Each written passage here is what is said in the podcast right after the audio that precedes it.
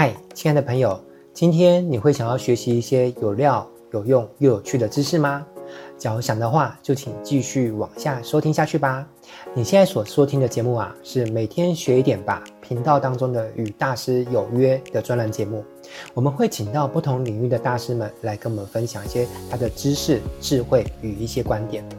本节目呢是由落水学院独家赞助播出。如果你也是个喜欢学习、喜欢成长的人，欢迎上网搜寻若水学院。我们平台上面呢会有许多不同专长的老师，会为你带来很多优质的课程哦。不管是付费课程或者是免费课程，我们都会想办法把它做得很精彩，并且对你有所帮助。接着就让我们来展开今天的学习内容吧。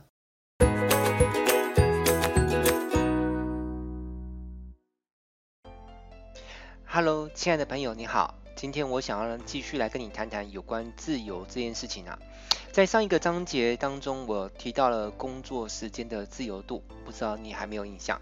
假如你还没有收听过这一集节目的话呢，我非常推荐你 可以去我的频道上面去找一下这一集节目，因为我觉得它非常值得听哦。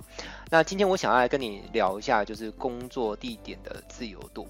那大部分的人呢，都会需要有一份工作，并且呢，借由劳动所产生的价值来换取收入。那比较通俗一点的说法，就是像薪水啊、业绩奖金啊，或者是其他。那为什么需要收入？很简单啊，因为我们必须要有这些收入，才能够用来缴各种账单，比如说像是房租啦、水电啊、伙食费什么的。那这样子人才能继续活下去嘛。那大部分的人呢，他们都会因为这工作上的需求，而非得要居住在某个城市不可。即便那个城市呢，并不见得是他内心的最佳选择。举例来说，某个人呢，他上班的公司呢在台北市，那么为了方便上班呢，他大概就会选择是住在台北市这样居多。那因为这样的话，他交通就会比较方便嘛。那如果他本来就是喜欢住在台北，那这个就没有任何问题。但是万一他其实没有那么喜欢住在台北呢？他可不可以选择要住在别的城市？嗯，如果他是住在一个比较近一点的地方，比如说新北、桃园或是基隆，那这样或许还可以。但是如果要更远的话，就会有点困难哦。比如说他总不太是可能住在高雄，然后每天搭高铁上下班吧？这样光是通勤的时间跟费用，就可以用来在台北租下或是买下一个不错的房子啦。但是万一这个人的内心他是比较喜欢住在另外一个城市，甚至已经不是城市的问题，他根本想要住在另外一个国家生活，那他也只能够为了工作的关系，就是不得已的选择住在某个城市，对不对？那换句话来说，就是大部分人他们都是怎样？就是先选择了什么样的工作，然后呢，再来选择住在什么样的城市，那并且在以此作为一个大前提之下呢，他们才用呃这样的框架。去思考跟盘算，他们可以过上什么样的生活模式？那在我看来，其实我觉得这样子是蛮可惜的，因为啊，我觉得其实应该是要用逆向思维，就是倒过来想，就是你应该先想好，你这辈子真正最想过上的是什么样的生活？那我我觉得，不管你想过的是什么样的生活，这世上肯定有某一些工作是能够服务你、支持你，能够过上那样的生活，对不对？好，那当然不可能，你列出来的所有的工作你都做得了。比如说，你想要过上很富裕的生活，那其中有可能就是你成为呃超级巨星，像那个周杰伦、蔡依林。但是不是每个人都能够当得了 super star，对不对？所以你列出来的工作当中呢，你去盘算一下，有没有哪些工作是你的条件能够勾得上边的，或者是即便你此刻。当下的条件还做不了那样工作，可是你评估以自己目前的资质跟一些相关的一些考考量，你发现说，诶，要去做到那样的工作，跟拥有那样的收入，嗯，各方面的条件，你发现并没有落差到非常大，起码它不是一个你再怎么努力都永远到达不了的地方。那么我觉得，只要透过后天的学习跟努力，假以时日，也许，嗯，maybe 三年或五年。你把这个工作的条件给具备了，那我们是不是就有机会让自己的能力与相关条件能够匹配得上这样的工作？那到时候不就能够过上自己梦寐以求的生活了吗？那么呢，亲爱的朋友，讲到这边，我也很想要跟你分享一段话，这是我之前有一次在一本书上面读到一段话，我觉得很不错，所以我想要跟你分享。这句话是这样说的，就是工作是用来服务生活的，而非生活是用来服务工作的。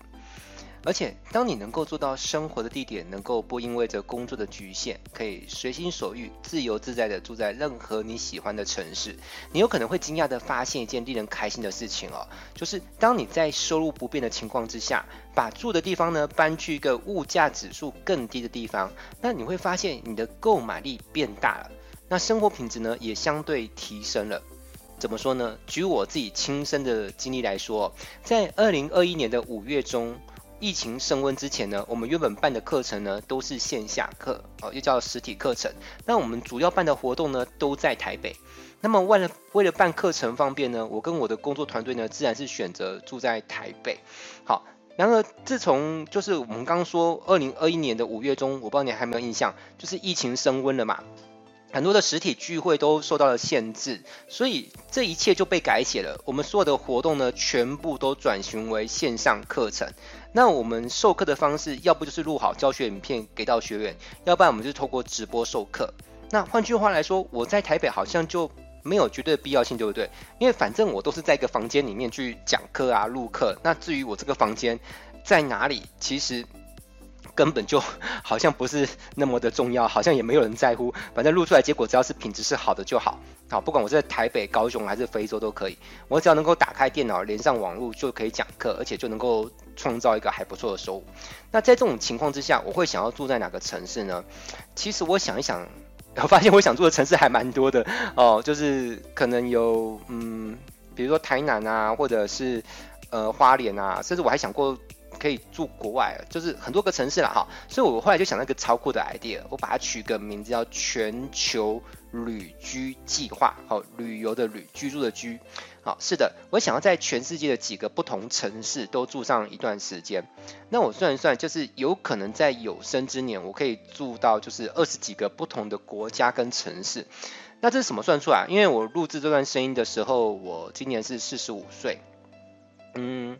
假如啦，哈，就是说，呃，到我六十五岁这二十年当中呢，是一个我体力相对还算 OK 的状态，因为六十五岁之后，可能就算人还没有走，但是可能也。不确定，都到时候还有没有那么好的体力跟健康状态，就是可以到处爬爬照哦。所以先假设我这二十年的状况还是 OK 的话，那我是可以趁这个时间可以到处走走啊，认识当地的人文风情，结交朋友。还有，因为我本身从事教育工作嘛，我对教育工作非常有热忱。我觉得如果能够到世界各地去播下教育的种子，我觉得这种感觉还蛮好的。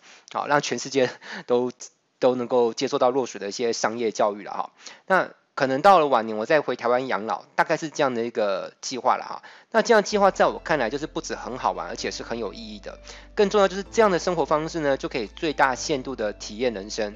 毕竟在我看来，我们之所以投胎来到这个世界上，不就是为了来获得各种有趣的、让人兴奋的，或者是感动的体验跟回忆吗？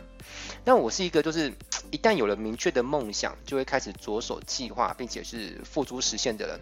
那我第一站我想到就是台南，因为我过去曾经有一段时间我是住在台南一阵子，那我对当地的美食就是 一直念念不忘。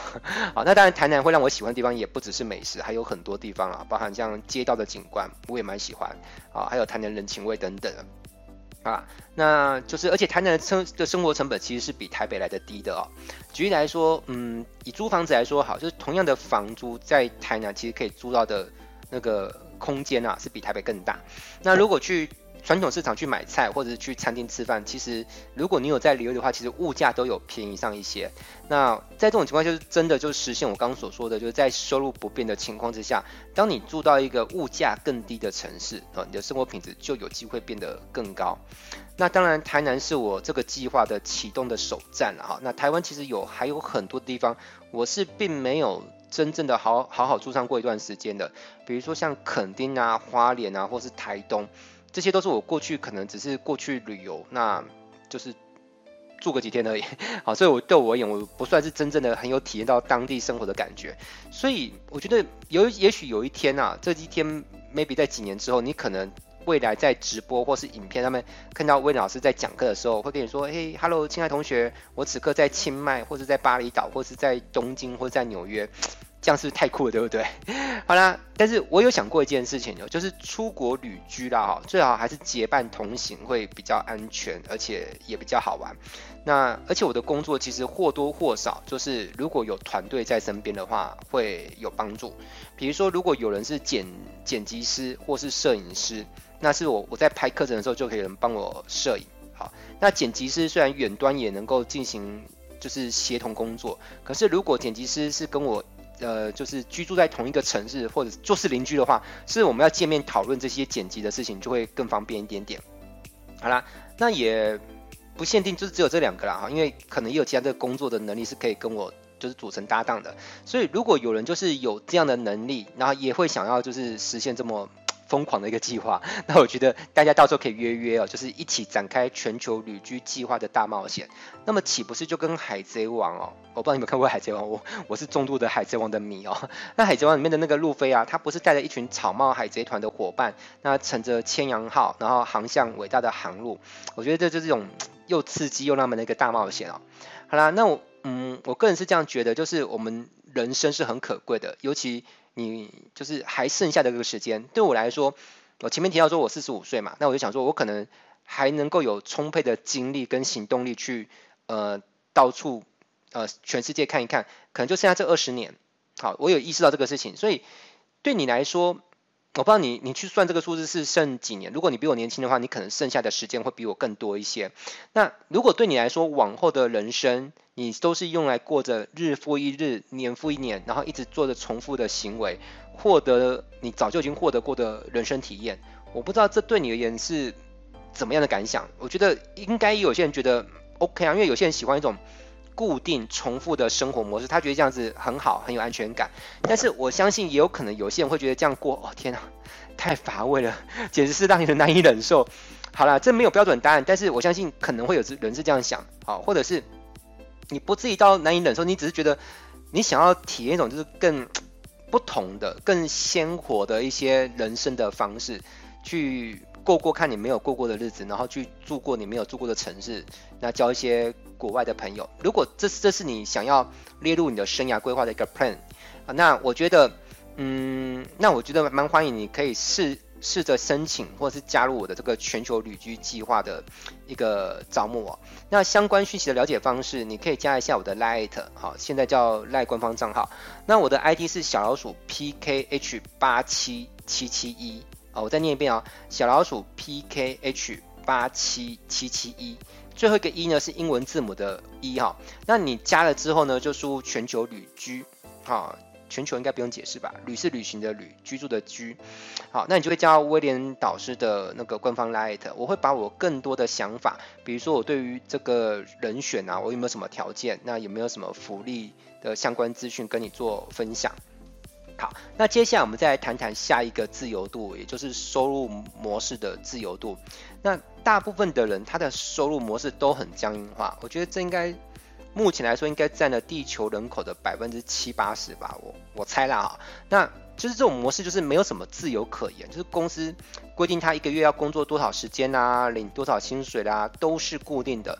即便有可能因为加班而产生一些加班费，也不是自己高兴爱加多少班就加多少班，否则就有可能会怎么样，就是 造成公司的营运成本上升。那一家公司如果它的营运成本上升，它的竞争力肯定就会下降了嘛。好，那问题来了哦，当你处在这种收入模式的情况之下。你的生活自由度其实是蛮低的哦。怎么说？因为举例来说啊，如果你说你最近刚好想要买一个比较贵的东西，或者你想要出去度个假什么的，你是不是会因此而产生一些比较大的开销，对不对？那你有没有办法自己决定，就是说，诶，因为我现在开销比较大了，所以我要用一些 什么方式让我收入呢瞬间可以拉升一些？好像没有办法，对不对？除非你就是 盗用公款，或是偷公司的的资产来变卖。当然。这不是正规之道啦，也不是个办法，所以，嗯，就等于说你没有办法让收入增加来 cover 起这样的一个支出嘛。那有没有什么样的收入模式可以拥有更高的自由度呢？其实答案是有的。举例来说，如果你接的是属于那种自由接案的工作，那就是案子接的越多，收入就越高。而你愿意接多少案子呢？完全是由你自己的意愿、时间跟你的体力有多充沛来做决定的。比如说像外送人员啊、Uber 司机啊、售后组啊，都是属于这一种。但是这种收入的自由呢，还不是最佳的模式，因为你的单位时间的报酬率呢，基本是不变的，而且也很难变。好，所以你之所以，嗯，如果你还想要赚更多的钱，那你能够怎么做？其实你是把更多的时间拿来卖而已，对不对？所以这是最佳的吗？应应该不是吧？而且如果你的欲望并不满足于此，你还想要赚更好的收入。过上更好生活品质，而且不是透过把更多时间拿来卖。那其实我鼓励你朝另外一个维度去迈进。这个维度是什么？就是让每单位的时间可以卖更高的价钱。啊，这是什么意思呢？现实世界上呢，有一些工作，他们的时间其实是有蛮高的成长空间的哦。比如说像演员啦、歌手啊、作家啊、模特、发明家、创业家。呃，业务工作其实也算是哦，那还有文案写手也是。那我举个例子来说好，我当初刚创业的时候，差不多是在二零零二年吧。那我当时就有开始从事就是帮人写文案的这个这个一个工作了哈。那我当时帮人家写一篇文，大概就是收一千五百块左右。那写作时间大概写多久？大概写三个小时。好，那换算下来，我是不是平均一小时卖掉多少钱？卖五百块，好，我的一小时就被别人用五百块买走了。好，那但但是过了很多年之后呢，我现在帮人家写一篇文案，起码要收费就是两万块以上，那花的时间呢也差不多是三个小时。好，那换句话说，我的时薪变多少？变成六千六百六十七块，好，整整成长多少？成长了十三倍。所以说，并不是只有把钱存在银行会有复利效应，有一些赚钱技能也会有复利效应哦。如果嗯，等等，我我先解释下什么是复利效应啊，就是，呃，它能够随着时间的过去而产生等比级数的增加，倍数的增加，我认为这就叫复利效应。所以，如果你能够为你的人生做出选择的话，我认为最明智的选择呢，就是你去选到一个你做得来的赚钱的技能，它是会有复利效应的。那你会随着做这份工作呢，做越久，那你的单位时薪呢会变得越来越高，甚至是高上很多倍哦。好，就像我选择用销售文案作为我的工作一样。好，那我觉得千万不要去做出另外一种选择。什么选择？就是你用了某种技能去赚钱，但是呢，那个技能不管你做的再久，做五年、十年、二十年，你的收入呢也没有办法变得更高，甚至怎么样，还有可能变得更低。哎，有没有这种工工作是做越久越不值钱的？有哎，但是我这边就不说破啊，你自己去思考一下。那听懂了就听懂了，啊，听不懂 我也没办法。好，那在我看来，这样的选择其实你不觉得很可惜吗？而且不止可惜，我觉得也很可悲，因为一旦一个人做出这样的选择，那他的晚年的穷困潦倒，几乎就变成一个是注定会上演的悲剧，对不对？除非他发生了什么特别例外的事情，比如说他跟一个有钱人结婚了，还是。还是怎么样？还是中中彩票了？否则，大概你在这个物价不断的膨胀的年代，你大概可以看得到这样的人，就是他随着物价不断上涨，他的薪资却没有成长，甚至还下降。那晚年穷困潦倒，这是正常的啦，一点都没什么好意外的。好，那收入模式还有没有可能变得更好呢？其实是有的，那就是实现财务自由。即便你不再嗯。继续的出售你的时间啊，你也能够因为着过去的时间，你所投入的一些努力，那这些努力呢，为你创造了一些价值，然后呢，可以产生持续性的收入，而该收入呢，居然还足以能够养活的你自己，还有你因为一些。原因，你可能有责任要养的人，比如说你的伴侣啊，你的小孩，或是你的父母，或是你心爱的人，或是你心爱的宠物啊，都有可能。好，反正你你要养的自己，跟你有责任该养的，你都养得起，是来自于这些过去的积累所创造的持续性收入。好，当这个事情是能够达标的，我认为你就在那个定义上面，你就真正的实现财务自由了。但是。嗯，具体该怎么达实现财务自由？这其实是我来不及在这本书跟你探讨的主题。好，我应该是会在下一本书，我的下一本书的书名暂定叫做《实现财务自由之路的修炼心得笔记本》。好，这是暂时的说明啊，它未来会不会变动还不知道哈。但主题是谈这个没有错。好，但是我相信有一些人一定会有些好奇心跟求知的欲望，对不对？说不定就是你啊，你想说，诶。老师，你可不可以先透露一点点？好了，那我在下一个学习单元当中呢，我会先跟你透露一部分的资讯，让你知道我打算做什么。好，因为我现在是打算联合一群就是超级优秀的老师们，那有一些是教练，有些是企业家。那我想要跟他们一起合作，好说服他们答应我的请求，就是我们一起联合起来来干一件轰轰大烈烈的大事啊。那据我所知，地球上可能从来没有人这样做过，也就是我这个系列章节的一个就是大主题，就叫终极自由人培训系统。那我是希望能够透过这样的系统呢，帮助一部分的人呢，活出更自由的人生。那如果你对于活得更自由这件事情，你是也感兴趣的话，那我就是建议你可以持续关注我发布的内容。好不好？那我未来我会把这个就是我认为就是超级酷，而且是让人会很兴奋的计划跟你透露。那除非你对于就是能不能活出更自由的人生，能不能获得呃时间自由、地点的自由，或者是财务的自由，你对这事情就是压根子就是没有很感兴趣啊。如果你是这样的人的话，那我想我后续发布给你内容，你可能听了也没什么感觉。但是如果你不是那样的人，相反的，你是个对于呃，活出更自由人生，你有着很强烈的一个驱动力的话，那我敢保证，你听完我的下一下一次的内容，你会超开心的，好，甚至有可能是很兴奋。你有呃，我觉得有可能你会觉得说，哇，过去以来我都一直很想实现财务自由，但是一直都不知道具体该怎么做。即便我看完了《富爸爸穷爸爸》，我也玩了超多遍的现金流游戏，我还是不知道具体该怎么做。那现在呢，你终于有个机会，就是。借由投入参与到我所说的这个终极自由人培训系统，然后呢，你可以活出更自由、更精彩、也更丰盛的人生。那我是温老师，我们下个单元再见喽，拜拜。